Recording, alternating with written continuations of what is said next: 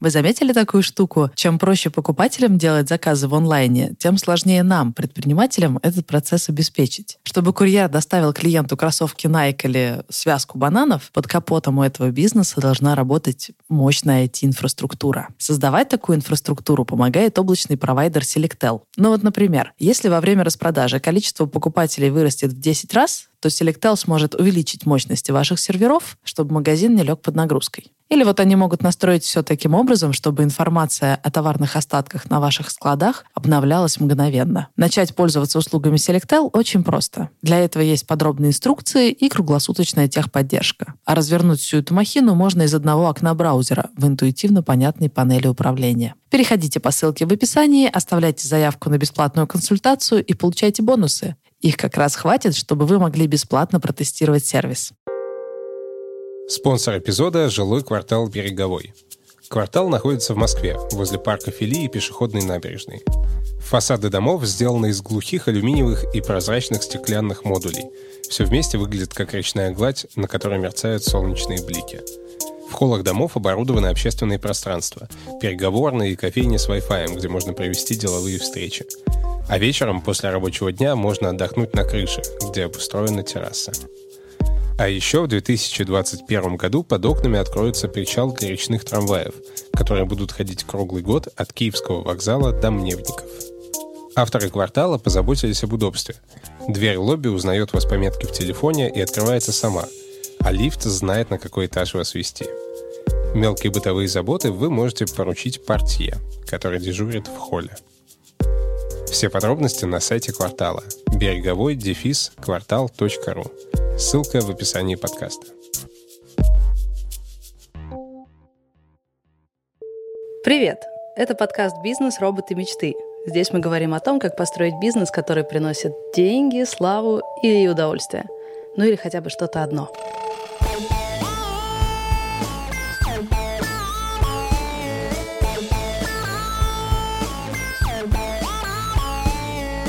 Меня зовут Саша Волкова, а это мои соведущие предприниматели Илья Волков, Алексей Войтов и Максим Воробьев. Всем привет!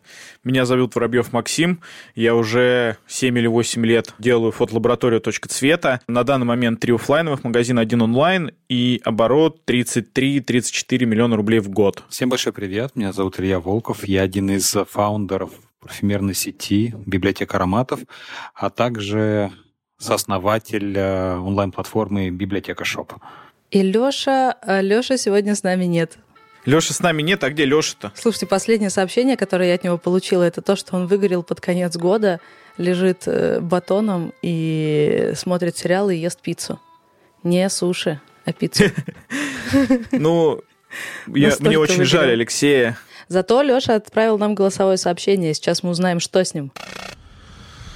Подкаст не убежит, а вот плойка и пицца бегают быстро. Блин, вот сейчас почему-то его стало не жалко. Да. Илья, скажи, что люди не так выгорают. Не-не, бывают и варианты похуже, когда нету силы и пиццу заказать, и пультик от PSP подержать. Так что все нормально. Я думаю, что это такой промежуточный вариант. Леша сейчас быстро перезагрузится и вернется в строй. Еще всего лишь полгода назад, по-моему, или год, в одном из предыдущих выпусков говорил, что отдыхать это для лохов. Было бы интересно записать следующий выпуск на тему того, что он теперь по этому поводу думает, когда он немножко подвыгорел, да? Блин, какой ты язвительный. Максим, что ты планировал в прошлом году и что не успел за этот год? Мы искали какие-то точки роста и уперлись в то, что одной из немногих тех точек роста, которые мы нашли, может быть франшиза. И вот уже 51-я, там, 52-я неделя этого года остается всего пару недель, и мы понимаем, что весь год мы боролись с какими-то сложными задачами, которые всплывали, да, их принято называть черные лебеди, и мы совсем не поняли, что вот в какой момент мы растеряли э, целевые вот эти вот важные моменты, да, я не знаю даже, а, в какой момент они ушли на второй план, и на первый план вышли какие-то бытовые такие задачи о выживаемости. Я не знаю, в чем, возможно, это год виноват этот, да, то есть тяжелая ситуация, со всем, что нас окружает, да, а может быть, это мы все-таки потерялись именно в этой пучине бытовых каких-то внутренних дрязг, не знаю. Как я понимаю, у тебя э, есть два направления, две задачи. Одно — докручивать то, что уже есть. И это обычная рутинная задача, тебе нужно приращивать там на 10-15% в год какие-то свои показатели. А есть другая задача — придумать проект или идею, которая прямо резко переведет тебя на другой уровень. Да, И вот ты такой сидишь в Новый год и думаешь, что я могу такого кардинального, крутого сделать, придумываешь франшизу. А потом весь год ты борешься с коронавирусом и с какими-то показателями среднего чека или хотя бы не закрытием ТЦ. И в конце года такой, «Э, а где моя франшиза? ну а ее нет. Максим, а зачем тебе вот этот амбициозный проект, который тебя переведет на какой-то другой уровень? Но для нас франшиза изначально, да, когда мы только ставили это целью, это был выход на новые рынки, что должно было за собой повлечь увеличение выручки, оборота и роста компании в целом. То есть мы хотели набрать жира, если это можно так назвать, да? Это типа прям перейти в другую лигу, да? Да, перейти в другую лигу, стать э, более крупной, влиятельной компанией в своей области. Пока, вот даже за этот год, мы поняли, что очень много внутренних каких-то есть эксцессов, в которых мы погрязли, и я не совсем понимаю, как выйти из этого хаоса. Слушай, у меня была похожая ситуация. Я в начале года сижу такая, у меня есть полторы кофейные точки, и мне надо перепридумать бизнес заново, чтобы он радикально стал больше и круче, потому что докручивать 10-15% к тому обороту, что у меня было, казалось просто бессмысленным. И вот э, такие планы у меня были в начале года. И я смотрю в конце года, что произошло. Ничего из моих планов не произошло. Илья, у тебя было такое? Саша, у меня практически идентичная ситуация твоей. У меня было две задачи. Fine-tuning э, всего того, что уже работает, э, полировка созданных бизнес-процессов для того, чтобы поддерживать маржинальность, доходность бизнеса на определенном уровне. И очень хотелось выйти на какие-то новые, новые горизонты, на, на, на большую воду. И все то, что мы получили в этом году, оно вот, в принципе, получилось э, вверх тормашками. Весь fine-tuning был поставлен, скажем так, на паузу, потому что весь существующий бизнес просто оказался под, под угрозой закрытия. Сначала мы получили локдаун в Москве, потом мы получили локдаун в Америке на нашем производстве. То есть сначала мы не могли продавать то, что произвели, потом мы не могли произвести то, что продается. И здесь э, мы были вынуждены вообще пересобирать э, заново вплоть до вообще смены локации производства. Надо было держать корабль на плаву, чтобы он не пошел ко дну раньше намеченного срока. И мы продолжили быть в состоянии выплачивать э, зарплаты и содержать команду.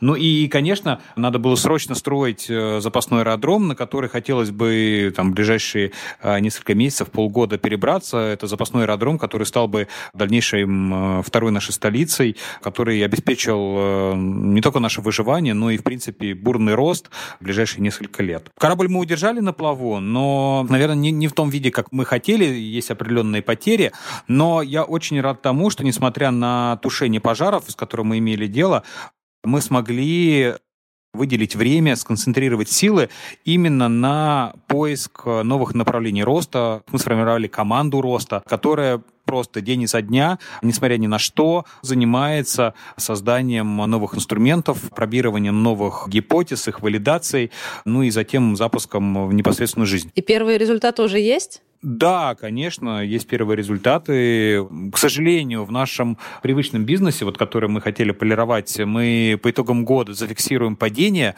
но это объективный результат, потому что полгода, например, только в Петербурге магазины были просто закрыты. Но если мы говорим про онлайн, онлайн у нас вырос почти в три с половиной раза по сравнению с прошлым годом. И, в принципе, мы такие цифры закладывали. Но я не могу сказать, что вот то, что мы сейчас делаем, у нас было в голове в начале года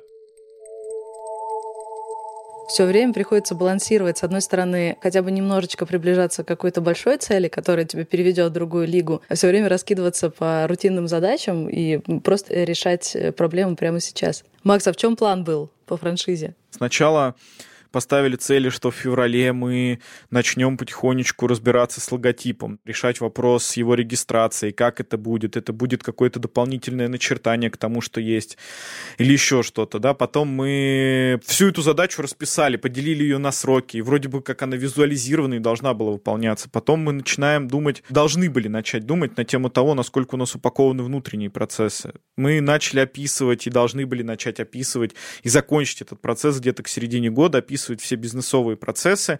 И где-то к октябрю-ноябрю мы планировали, что у нас будет что показать людям, которые пишут, иногда пишут нам и хотят купить эту франшизу, да, а мы им выкатим стройное предложение. По факту все пошло вообще не так. До конца февраля месяца мы плюс-минус переподписывали старые договора, которые с прошлого года остались, и почему-то мы их там забыли подписать. Это и на поставки товаров, это все почему-то затянулось и пошло вообще в другую колею. Уже в конце февраля, в середине марта появились упоминания о короне. Уже 28 марта в этом году мы решали совсем другие проблемы. Мы бегали с пожарными ведрами и песком, и вообще не понимали, что нам делать. Взяли паузу неделю, мы пытались переосмыслить вообще все процессы, само собой, переделить задачи, потому что время уже было распределено. Все встречи были назначены, да, и мы пытались понять, от кого нужно отказаться, что мы меняем, может быть, нам нужно вообще отказаться от этой идеи франшизы в этом году уже в процессе мы поняли, что мы совсем не успеваем тратить время на создание франшизы, на обдумывание, потому что появился целый ворох новых задач. Нам пришлось перестраивать все процессы в направлении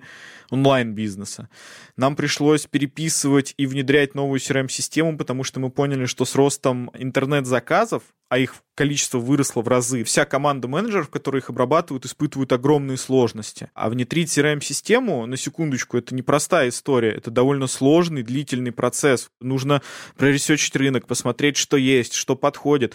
И проблема еще в том, что при всем при этом у нас есть старая система, на которую все это нужно натягивать. Следующие два месяца мы полностью прозябаем под ворохом задач и ошибок после внедрения, да, потому что где-то что-то начинает работать не так. Пока мы внедрялись RAM-системой, пока мы раскручивали сайт, мы получили ворох заявок на оптовые продажи. То есть у нас появились оптовые клиенты, и они появились потому, что в августе, в июле закрылись большие оптовики, которые продавали этот товар более мелким подрядчикам. И эти более мелкие подрядчики им просто нечем было торговать, и они пришли уже к нам в попытке найти хоть какой-то товар, хоть какие-то адекватные цены, чтобы они могли его реализовывать. Мы срочно увеличиваем штат, увеличиваем команду онлайн-направления. Где-то в ноябре мы начинаем чесать репу и задумываться на тему того, что а нужна ли нам вообще франшиза сейчас под напором Нового года я понимаю, что мы в принципе уже ничего не успеваем сделать, и мы точно уже никак не прикасаемся к этой задаче, потому что появляется целое направление онлайн-подарки. Да, нам нужно сейчас придумать, разработать упаковку, взять нового дизайнера, потому что старый отказался работать. Видимо, остаток этого года призван закрыть те потребности, которые есть бытовые, и сохранить, и, может быть, ну чуть-чуть, но в моменте увеличить то, что есть сейчас. И да, приходится, бывают такие временные промежутки, в которых дыры приходится затыкать именно тобой. Разве нет? Я услышала, что Илья говорит, ты можешь поставить себе общую задачу, перейти в другую лигу или открыть новое направление, но ты не можешь, стоя на берегу, придумать, как именно ты это реализуешь может оказаться, что ты, ну вот не франшиза, а что-то совершенно другое. То есть постановка задачи такая абстрактная, что прийти к этой цели ты можешь десяткам разных способов. А если ты будешь копаться в рутине, ты всегда и будешь ей копаться. Рутина, ее проблема в том, что она никогда не переведет тебя на какой-то другой уровень. Да, но я не очень согласен, что это были, была рутина. Я не совсем согласен.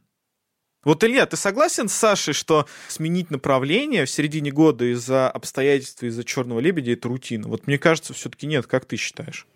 Я не это сказала, эй. Нет, сказал. Я, я думаю, что вот в, в, в контексте 2020 года это жизненная необходимость перебирать новые варианты, а не рутина. Рутина становится стратегическое мышление. Я могу сказать, что мы очень медленно делали какие-то вещи, которые нас э, придвинут э, к нашей big idea и к большому результату. А для меня кардинальным решением этого вопроса и высвобождением сил для работы по стратегическому направлению стал приглашение в команду операционного директора. Все ежедневные процессы — это рутина. Соответственно, просто нужно сформировать команду рутины, который будет заниматься э, вот этим блоком. И в моем случае была команда роста, которая занимается всеми нестандартными вещами. Команда рутины занимается наведением порядка. Команда роста занимается, наоборот, э, внедрением хаоса и поиском нового, чего мы, мы не видим за рутинными делами. Рутина, она простая, понятная и все время отжирает как можно больше твоего времени. Не бывает никогда такого, что ты переделал все дела. Это ее свойство, она как болото, я все время пытаюсь с ней бороться. И в этом году я переобулась миллион раз. Я просто чувствовала себя самым непоследовательным холистическим предпринимателем, потому что в начале года я думала, окей, у меня есть одна маленькая кофейная точка внутри офиса, и мне явно нужно масштабировать этот бизнес. Я посидела, тоже нарисовала себе дорожную карту, что вот мы можем ровно по этой модели заселять все офисы Москвы, сделала список э, этих офисов, мы начали обзванивать их, предлагать свои услуги, как-то шли переговоры, но есть одна проблема — если ты нащупал именно точку роста, прям такую вот, которая прям может хопа и тебя продвинуть, x2 тебе дать, обычно ты только ее коснешься, и она сразу начинает приносить тебе результат. Как будто это ее такое свойство. То есть эта рутина дает тебе медленный результат, плюс 10%, а точка роста коснулся и сразу бомбанула. И у меня не было такого ощущения от этих переговоров с офисами. Было ощущение, что это долгая борьба с э, непредсказуемым и маленьким результатом. Я такая, ладно, видимо, я в принципе неправильно смотрю на кофейный бизнес. Пойду устроюсь э, к Овчинникову в Додо, посмотрю, как у него это работает. Тут же началась корона, и это все совсем подвисло. Я совершенно случайно открыла онлайн-магазин просто для того, чтобы делать хоть что-то, когда кофейня закрылась. И он сразу резко дал много результата. В офлайновых точках мы боролись за прибыль, там, не знаю, 30 тысяч, а здесь сразу прибыль 100. Но я подумала, а почему я вообще ограничиваю себя кофейным бизнесом? То есть все, что я делаю, это не только кофейный бизнес, но и вся история, медиа, пиар. Когда я посмотрела непредвзято на эту часть, оказалось, что она тоже отдельный бизнес и приносит даже больше, чем онлайн-магазин. В начале года я ни за что бы не поставила себе задачу построить медиакомпанию. Я была сосредоточена на кофе и решала, как сделать из одной точки пять. А оказалось, что мне нужно было не на точках сосредотачиваться и даже не на кофе, а в целом решать задачу, как я могу выйти на другой уровень бизнеса. В общем, мне кажется, что когда ты принимаешь решение двигаться принципиально в другую нишу или перейти в другую лигу, важно отвоевывать это пространство у рутины. Не знаю, один день в неделю э, отдавать себе на то, чтобы открывать новые направления, потому что сама рутина тебя никогда не отпустит. Ну, у меня такое ощущение. Я, я прям борюсь с ней, понимаешь? Она прям как демон, который пытается меня засосать в однообразные действия с предсказуемым результатом но и поставить цель нарисовать дорожную карту тоже не получается, потому что все, что нужно, это постоянно выдвигать новые, новые, новые гипотезы и самым быстрым, простым способом их пробовать. И как только ты чувствуешь, что ты сделал совсем чуть-чуть, а получил огромный результат, значит, нащупал точку роста. Да, ты правильно сказала, что когда кофейня одна, и у тебя там один сотрудник условно, да, то ты можешь остановиться и резко менять направление, то есть и как бы тем самым отрезая вот эти бытовые моменты, которые важны для поддержания того, что уже есть, отбрасывая их. И ты такая, блин, все, этим можно не заниматься, это занимает кучу времени, но ноль эффективности. Но когда у тебя уже есть выстроенная система, ты не можешь так просто взять и отбросить, потому что тебе нужно переподписать не один договор, да, или там допника, а три и у тебя может не быть в этот момент операционного директора, и ты его в секунде не найдешь. И тебе нужно решать такую нетривиальную задачу. Есть 100% бытовых задач, и вам каким-то образом в компании должен кто-то поделить между собой. Пускай это будет 30% или 40%, но вы их должны сделать, их должен кто-то сделать. Это задача уровня, нужно найти дизайнера. И ты как бы идешь и его ищешь, потому что если этого ты не сделаешь, значит не будет визиток в магазине, не будет визиток, не будет раздатки, не будет раздатки, люди, которые уходят из твоего магазина, не будут потом понимать, как тебя найти. И получается, что внутри компании, внутри бизнеса вы делите это все, если есть какие-то управляющие, да, вот э, люди, которые могут на себя брать такие задачи, которые не просто там иди и купи вот этот хлеб, там в конкретном магазине за конкретную сумму денег, да, а это задача уровня иди и купи хлеб, то есть довольно абстрактная, как бы в целом вектор понятен, нужно пойти найти магазин, взять деньги и как бы выбрать хлеб, да, но при всем при этом она вот такая, и она вот так описана. И в этот же момент нужно искать какие-то точки роста. И когда у тебя уже есть эта бытовуха, важно, как ты с ней умеешь справляться. Вот как Илья правильно сказал, что а, она будет всегда. И важно, что есть какая-то вот эта вот граница, да, есть определенная команда, которая занимается операционными вопросами. И как бы это такой фильтр определенный, правильно же, который их отсеивает. И какие-то задачи, которые ребята сами не могут решить, они просачиваются через этот фильтр, да, но это маленькие песчинки, но их уже не 100, а там 10, да, и ты можешь с этим справляться объемом. Вот, и мне кажется, что вот здесь очень важно вот этот баланс соблюдать. Мне интересна сама методика, потому что проблема у всех одна и та же. Чем лучше ты делаешь свою работу, тем больше бытовухи и тем более закостенелая система. И правда, я смогла так легко и быстро переобуваться ровно потому, что мой бизнес был самый неуспешный из нас четверых, а значит, у меня была наименее прочная система, ее было легко сломать, э, легко переобуть. Вот. А, и чем более я становлюсь успешной, тем больше людей от меня зависит, больше, большими процессами я обрастаю. Сама метода, как, с одной стороны, э, не проваливать рутину и не подводить людей, а с другой стороны, все время находить вот эти точки роста. И мне кажется, Илья круто э, сделал два отдела, один такой консервативный, а другой стартаперский. Просто хочу тебе рассказать э, штуку, которая меня здорово просветлила. Я пошла на курс Наташи Бабаевой про ченджеров и раннеров. Она рассказывает, что это два типа деятельности, принципиально разные. Ран-задачи — это те, которые должны просто происходить. Если они рутинные, постоянно э, повторяющиеся и регламентированные, это хорошо. От них ты не ждешь никаких прорывных результатов, это просто штука, которая должна происходить, как почистить зубы. И э, задача классного менеджера построить эти ран-задачи так, чтобы они э, наиболее эффективно работали с э, самой маленькой энергопотерей. А есть change задачи. Это когда ты отправляешься в путешествие, ты не знаешь, что будет дальше, у тебя очень смутные представления о будущем, ты просто экспериментируешь. У них совершенно другие критерии успеха у них даже ошибка и провал — это успех, потому что ты проверил гипотезу, узнал, сработало или нет. Такое абсолютное экспериментаторство. И вот она на своем курсе рассказывает, как эти два типа задач подружить между собой. И одна, один из тезисов, который очень успокоил мне нервы за этот год, не берите change в нагрузку кран. Если у вас э, полностью забито, э, забит календарь ран задачами, вот этими рутинными, то у вас просто нет времени на change, и даже не пытайтесь их хватать. Первое, что нужно сделать, это освободить себе пространство для задач change. То есть в моей ситуации, если я 7 э, дней в неделю работаю, потому чтобы в кофейне не заканчивалось зерно и всегда были починены соковыжималки, у меня нет времени, чтобы придумывать новые проекты. Мне надо или закрыть кофейню, или нанять операционного директора, или э, выстроить систему работы так, чтобы у меня осталось свободное время, которое просто некуда девать. Мне нравится, когда люди говорят, мне просто нужно нанять операционного директора. Это не сходить в магазин и там его взять где-то на полке. А нету такого магазина, в котором они лежат.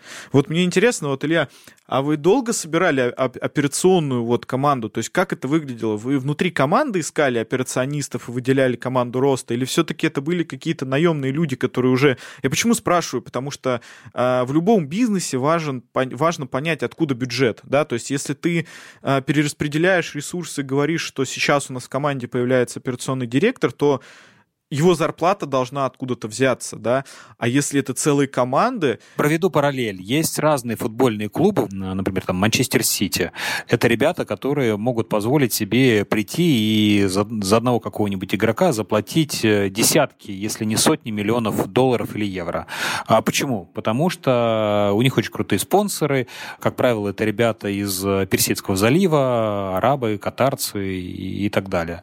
Но есть э, футбольные клубы, которые не имеют таких крутых э, спонсоров, но тем не менее, например, они э, очень хорошо с ними конкурируют, и у них даже есть определенная бизнес-модель. Что они делают? Они берут э, маленьких ребят, из них взращивают сильных игроков. То есть, по факту, у них есть своя внутренняя школа, школа талантов. И большинство людей, которые сейчас у нас занимают руководящие позиции, они прошли нашу внутреннюю школу талантов. То есть мы их брали на зачастую рядовые позиции, их учили, в них вкладывались. И те, кто не ушли, те остались в компании, они рулят определенными направлениями. И это, скажем так, позволяет нам э, на это тратить разумные бюджеты. Это люди прошли нашу школу, они верят в наши ценности, они знакомы с нашей корпоративной культурой, и это часть меня, потому что ну, я в большинстве случаев был для них э, наставником. Но в то же время мы всегда находимся в поиске свежей э, крови извне. И по факту самая удачная формула, которая работает, это школа талантов внутри, с привлечением а, каких-то точечных специалистов извне. Как мы отличаем раннеров от ченджеров? Мы смотрим на психотипы людей, мы смотрим а, на то, как они ведут. Если человек а, супер дотошен, досконален, ему важен порядок, то, конечно, мы его определяем в команду раннеров, как Саша сказала. А если он шебутной, у него десятки разных мыслей, куча энергии, он хочет все это попробовать, то я его рассматриваю в свою команду людей, которые хотят что-то пересобрать, перепридумать. Вот. И это само по себе офигеть какая задача, потому что в нашем медийном бизнесе сейчас такая ситуация, что заказов больше, чем мы можем обработать, и нам явно нужны новые руки. И более того, есть даже много людей, которые хотят вместе с нами работать. И мы такие, мы можем прямо сейчас взять и сами э, сделать выпуск подкаста, или мы можем поговорить со всеми этими людьми, выбрать тех, с кем мы хотим работать, потом помочь им освоиться, заонбордить, обучить, и тогда, может быть, через пару месяцев они смогут взять и сделать выпуск подкаста. И ты каждый раз делаешь выбор, решить проблему здесь сейчас своими силами или отложить, потерять, потерять в деньгах, потерять во времени, но зато построить команду, которая потом сможет делать значительно больше. Это снова такая борьба тебя сегодняшнего с тобой завтрашним. Воу, очень сложно искать этот баланс.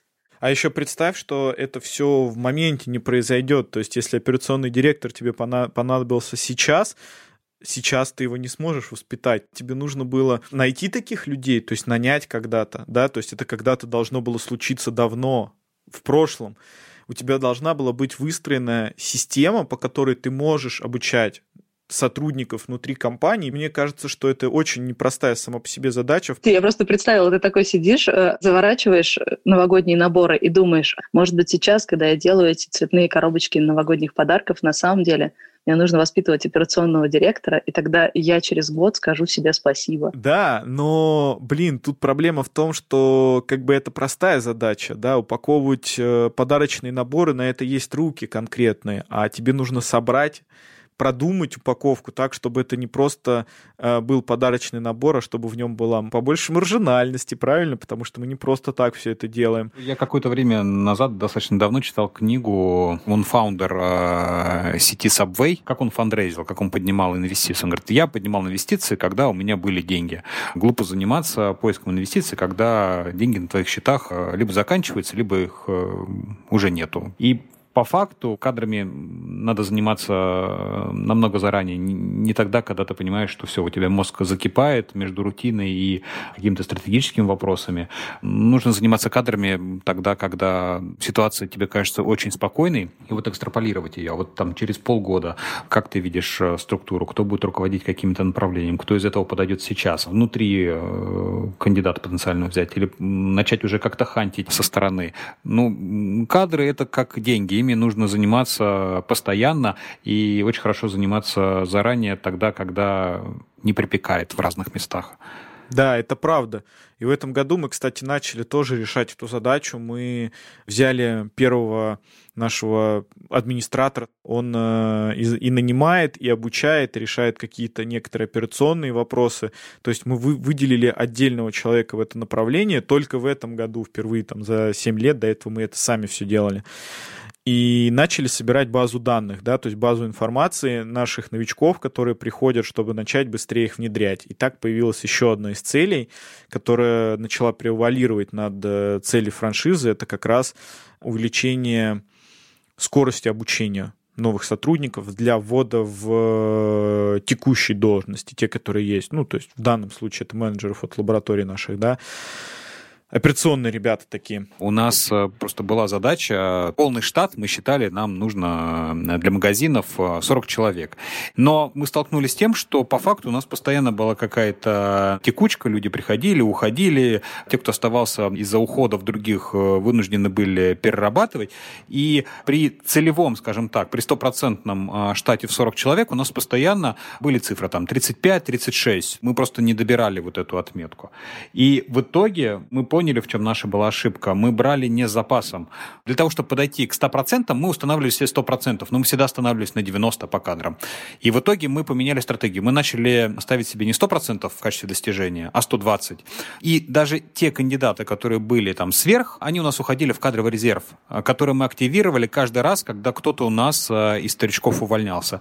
И кадровый вопрос у нас э, уже не стоял так, э, так остро. Блин, вы бы видели сейчас мое лицо, Илюха рассказывает, а я такой, это прямо в точку просто. Я сижу и улыбаюсь, потому что мы сейчас именно, вот буквально на этой неделе решали именно эту задачу во-первых, у нас участились случаи воровства в магазинах. Сейчас мы реально больше времени на это тратим и реально находили прям целые там моменты, да, где мы видим на камере, как человек ворует деньги из кассы, и нам в срочном порядке приходилось это решать. И само собой мы попали именно в такую ситуацию. У нас есть 20 человек штата, условно, да, из которых двое там за последние там 3-2 недели мы ловим на воровстве и очень быстро их убираем. Соответственно, нам нужен постоянно этот баланс людей, нам нужно, чтобы был какой-то, э, была какая-то, скажем так, ну, скамейка запасных звучит немножко алдоненько тогда, но какая-то, э, какой-то пул людей, из которых мы можем сразу добирать. У меня такая ситуация была, по факту, связана с тем, что я работал как бы на, на два полиса, на операционку и на стратегические вопросы. То есть я был одновременно и чиф-раннером, и чиф-ченджером, если вот мы используем Сашу терминологию. И в определенном все это привело к очень жесткому эмоциональному выгоранию, потому что ну, невозможно долгое время очень эффективно а, работать по этим двум направлениям и, скажем так, решать операционные вопросы, и в то же время потом переключать мозг на какие-то стратегические задачи. Поэтому у меня была как бы задача восстановить себя в плане выгорания, и была задача после этого организационно все пофиксить для того, чтобы просто разгрузить э, себя, свой мозг и больше не возвращаться к тому стрессовому состоянию.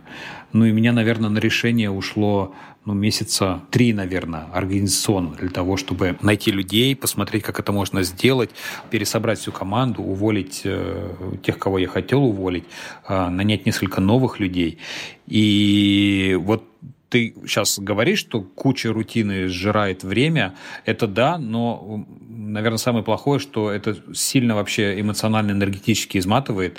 И у меня эта штука была, и, наверное, это одна из самых вообще, в принципе, геморройных э, историй в бизнесе, неважно, кто ты, стартапер, не стартапер, в плане управления процессами. Я могу сказать, что я очень признателен тому человеку, который пришел в нашей команде, который вырос в нашей команде на позицию опердира, потому что, ну вот сейчас, по факту, 90% вещей, которые я делаю, это а, вопросы развития, и 10%, ну максимум 20% а, моего внимания уходит на операционку. То есть этот человек полностью меня разгрузил по рутине. И я могу сказать, что он меня эмоционально восстановил. Моя жизнь стала существенно проще после того, как э, мы с ним начали работать в тандеме. Да, таких людей и правда вообще в команде начинаешь сразу ценить. То есть, когда ты до конца понимаешь, какой объем работы, э, да, был до него и после него, конкретно для тебя, да, как для такой же единицы в бизнесе, да, такого же сотрудника, ты начинаешь таких людей сразу ценить в два раза больше. Это правда вообще, потому что у, нас, у меня тоже вот только сейчас появляется такой опыт, поэтому я прям в моменте могу уж точно порефлексировать на эту тему и сказать, что, блин, это а, вообще бизнес в целом даже вслед за такими людьми, за приходом таких людей меняется, потому что ты смотришь, и для тебя из-за отсутствие этих задач, да, про которые мы говорим, вот, ну, бытовые, там, по-разному их можно ран задачи, да, назвать, даже бизнес сам меняется за ним. То есть вот эти шестеренки, они по-другому начинают работать, потому что они смазываются другим человеком. И это правда важно, и ты замечаешь это отличие. И это очень круто, мне кажется, в моменте в этом. Но я призываю тебя не доводить до... Вот я довел это до э, emotional burnout. Это, это вообще жесть, жесть, жесть.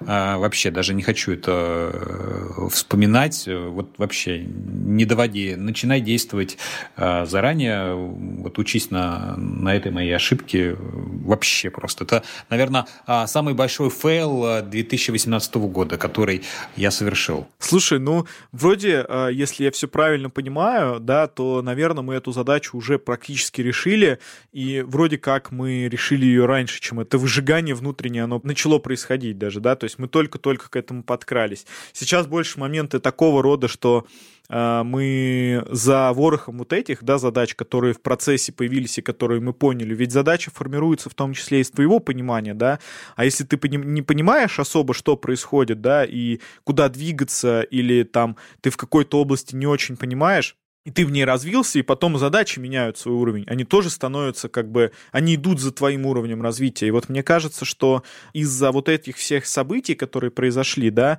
уровень моего развития и в целом компании, и моего компаньона Сергея, он тоже изменился, и поэтому и задачи изменились вслед за этим уровнем развития. И вот это важно. Было прикольно, когда ты сказал про «не доводи до выгорания», я, к сожалению, только с помощью выгораний и продвигаюсь вперед, потому что в тот момент, когда я сижу, занимаюсь какой-то рутиной, вот неделю назад у меня была такая ситуация, где я сижу и руками верстаю в админке какие-то блоки, сижу и думаю, Саня, ты чем занята сейчас? Как ты довела до этой ситуации? Ты, во-первых, бесишься от того, что делаешь супер примитивные операционные задачи, это дикий даунгрейд по отношению к тому, какие задачи ты можешь делать, как ты умудрилась довести себя, свое дело и свою команду до того, что ты не можешь это делегировать? Давай-ка быстро раскидывайся. Я не знаю, мне почему-то удается это делать только на злости, когда я понимаю, что я запустила ситуацию и давно не занимаюсь ченджем, повязла в ране, и только тогда мне хватает просто вот сама эта эмоция, такой гнев на себя, на ситуацию заставляет меня прям резко крупными мазками перебрасывать на других людей, команды целые куски работы, спасать свои часы. Но просто пока ситуация не доведена до точки, как будто не хватает мотивации, чтобы взять и разрушить те связи, что есть, и построить новые. Блин, я не знаю, это очень крутой вопрос, на самом деле, как разрушать эти точки. Наверное, если ты в какой-то момент понимаешь, что ты находишься сейчас вот в этой точке, и это проблема, да, это уже, наверное, круто. Это уже, мне кажется, что это уже 50% решения, потому что все, что тебе остается, это выдохнуть после этого, да, расслабить булки, понять, что проблема найдена, и если проблема найдена, с ней можно работать. Вот это уже круто, мне кажется. Дальше идут чисто технические вещи, но вопрос в том, что вот такой, я извиняюсь, пиздец, он подкрадывается всегда незаметно. Ты не всегда понимаешь, в какой момент это происходит. Это всегда вот именно, как ты правильно назвала, точка, мне кажется. Вот, по крайней мере, у нас вот такое переключение, оно тоже было точкой. То есть ты вроде живешь, живешь, вроде все круто, а потом бац, вот эта точка, как ты сидишь, да, верстаешь страницу, ты такая, Саша, я там что-то, как ты сказала, Downgrade? Downgrade, вот, да. Типа, Саша, вот what the fuck is it's downgrade. Так же говорят по-английски, да? Если ты считаешь себя предпринимателем, который может построить процессы и создать систему, которая создает прибыли, то э, делать примитивную работу э, верстальщика, не в смысле работа верстальщика примитивно, а конкретно эта задача самая базовая вот для стажера, который даже университет не закончил. И если ты ловишь себя за руку, вот это даунгрейд. Да-да-да, я, я, я понимаю. Вопрос в том, как понять это заранее, пока ты не находишься в этой точке. Мне кажется, вот на него ответить уже сложно. Вот, Илья, тебе удавалось хоть раз ответить на этот вопрос до вот этой черты, до этой линии. Вот ты знаешь, после того случая у меня больше э, этого не происходит. Я теперь точно знаю, что нужно делать. Во всяком случае, я сам себе так говорю. У меня есть понимание там на уровне интуиции, что может меня вернуть в то состояние бернаута, а, а что не вернет. Поэтому как только я смотрю на косточку, я, я сразу понимаю, вкусная она или нет. Стоит, стоит этим заниматься или нет. Вот после 2018 года того случая нет. У меня сейчас нету такого, что я а, снова наступаю на старые грабли. Я стараюсь э, прям... Мозг, знаешь, видно, научен прошлым опытом, он очень быстро все анализирует и говорит, нет, это, это, это, это из уже пройденного. То есть это очень похоже по факту на приобретение какого-то навыка. То есть ты, как бы, если один раз уже это пережил... Да.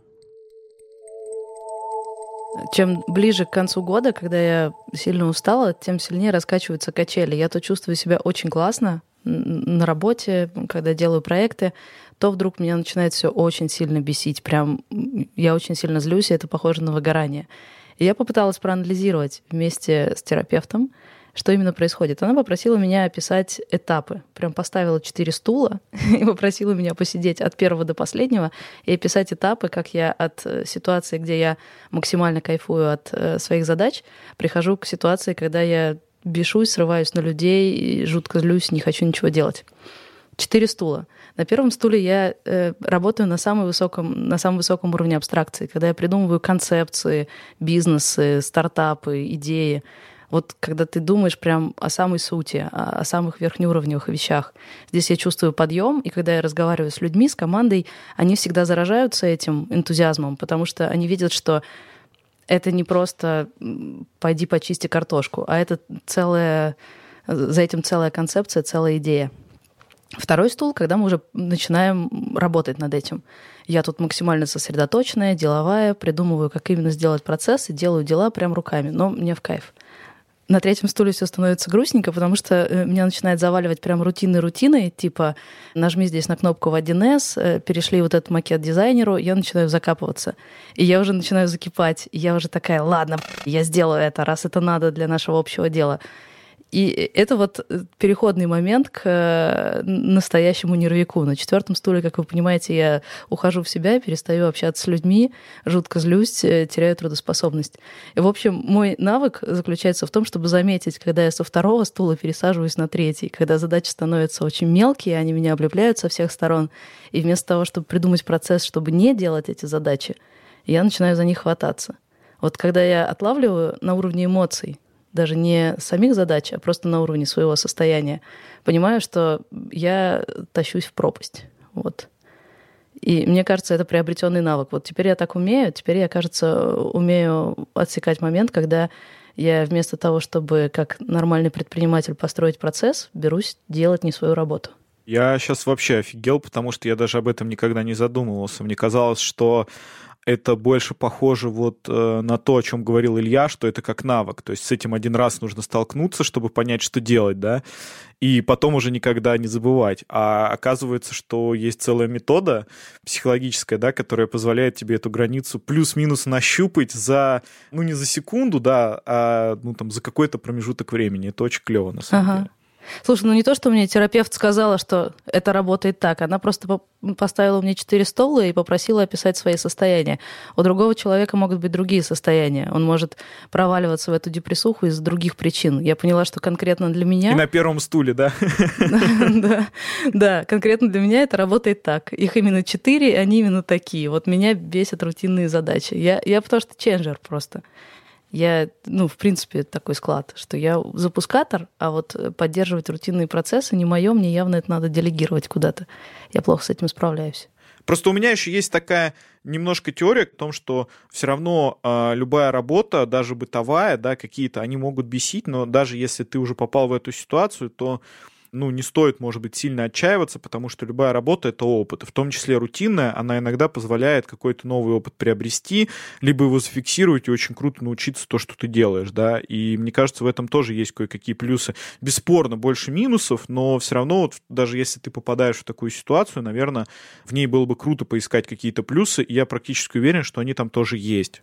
А я вот уверена наоборот. Я вот уверена, что отчаиваться надо, потому что когда на тебя навалилась куча вот этого, этой рутины, если ты чувствуешь отчаяние, боль и страдания, это ровно те эмоции, которые вынудят тебя придумать, как из этой штуки выползти. А если же ты практикуешь долготерпение, читаешь Достоевского и думаешь, что страданиями душа совершенствуется, и торгуешься с собой, типа, давай мы будем страдать, но страдать не 8 часов в день, а 4, а потом будем классно в баре отвисать. Это хороший способ завязнуть просто в этой рутине. Я немножко про другое, я про то, что не то, что понять это и продолжать это делать, да, но если это уже случилось, то есть если ты вот в моменте, как я сейчас, да, год прошел, и я понимаю, что, блин, мы все-таки делали другие задачи по году, то есть, ну это уже случилось, понимаешь, да, мы там три месяца назад или четыре, мы не были на стадии перехода с третьего стула на четвертый, мы уже поняли это сейчас, то есть это, это уже факт, это данность, я имею в виду, что расстраиваться именно в этой ситуации, наверное, не стоит, и, может быть, имеет смысл поискать плюсы. Конечно, не надо. Но, Максим, а может тебе и франшиза не нужна? Потому что я жутко себя корила за то, что я не делаю ровно то, что сама себе пообещала. Не открываю третью, четвертую точку кофейни. Ну, из-за прокрастинации, из-за черт знает чего. А теперь я понимаю, что эта прокрастинация — это и было самое лучшее вообще в моей Спасение. работе. Спасение, да, потому что если бы я преодолела ее и э, там как-то переборола себя, я бы сейчас сидела с четырьмя убыточными кофейными точками в коронавирус. Вместо этого я стала вертеть головой и думать, а где э, классное, интересное и перспективное, и, и в результате все сложилось мега-супер круто. Может быть, ты сам не можешь отвязаться от этой идеи франшизы, а все твое предпринимательское нутро тебе как бы намекает, что не нужна тебе франшиза, а надо тебе на самом деле не знаю, что оптовое направление или вот, производство. Вот, я это и хотел сказать. Вот он, он этот плюс как раз в этом моменте. Потому что какая-то внутренняя чуйка, она тебе подсказывала и тянула тебе немножко в другое направление. Да, я била ей еще по рукам и такая, ах ты ленивая жопа, давай иди строй четыре кофейни. А оказалось, что на самом деле это я была не права, а она была права. Вот и сиди, разговаривай сам с собой. В общем, что я поняла? Я поняла, что сейчас мне нужно перестать делать дела, а начать строить системы. И в бизнесе, и на работе.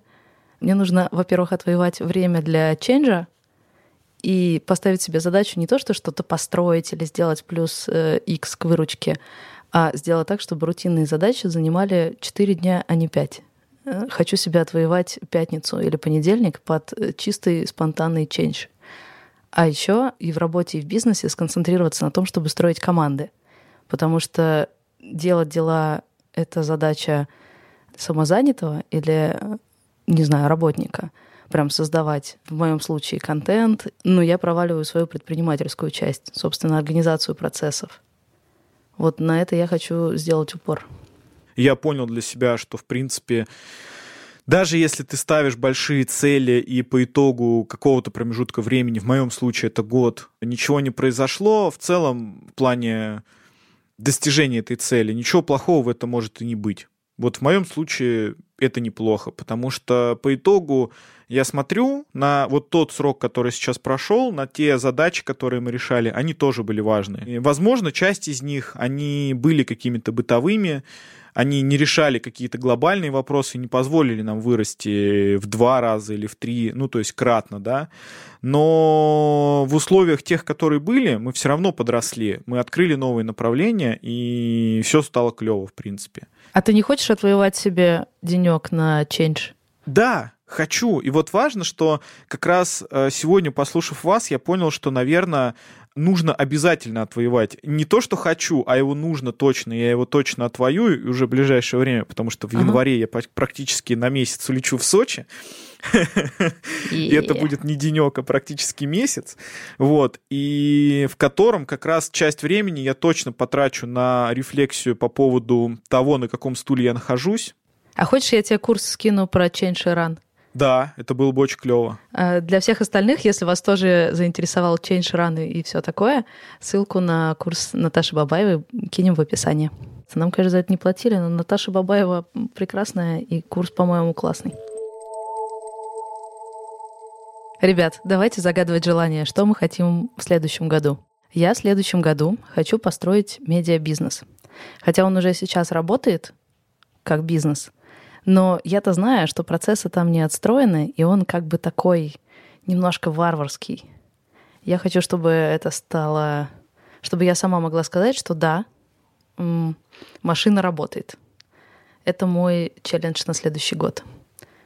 И я хочу уметь э, отслеживать, когда я со второго стула пересаживаюсь на третий, и, и не доводить себя до э, вот этих выгораний. Хотя сейчас они уже стали полегче. Ну, я вроде более-менее заранее поняла, что что-то не так, и вот э, уехала в лес.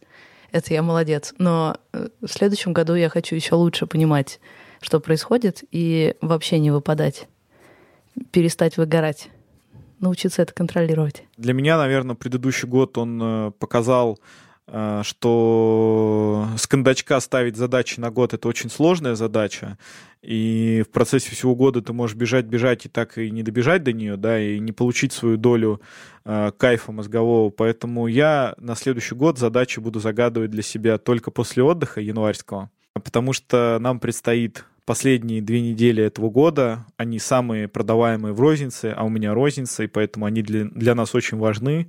И надеюсь, что все те задачи, которые мы поставили себе как компании, увеличить доход, э, улучшить наши базы обучения и улучшить взаимодействие внутри команды, они станут только лучше, мы сможем продолжить выполнять эти задачи, выполнить их по итогу. Я думаю, что это точно получится. А с франшизой, со всеми глобальными задачами мы уже, наверное, поговорим в феврале, потому что я все-таки хотел бы отдохнуть. Мой план связан с э, более активным выходом в онлайн, э, поиском новых э, инструментов, которые легко масштабируются. А мы многие вещи уже нащупали, соответственно, мы будем расширять продуктовую воронку на нашей платформе, будем расширять креаторскую платф... Э, воронку на нашей платформе, то есть э, количество людей, которым это может быть а, интересно. А, будем внедрять новые инструменты, каналы монетизации.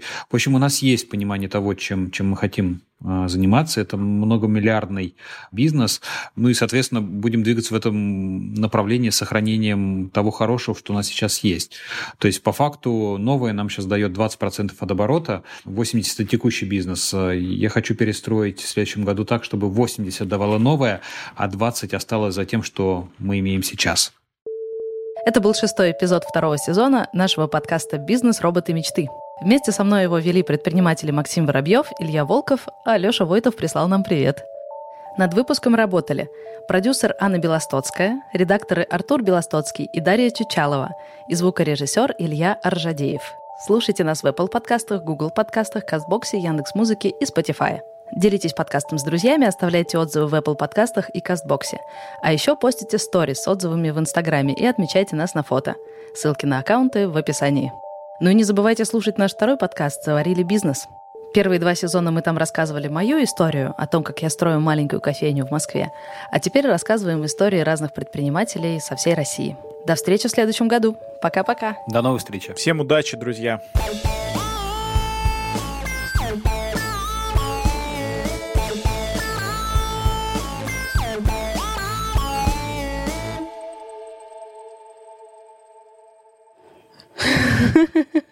В смысле?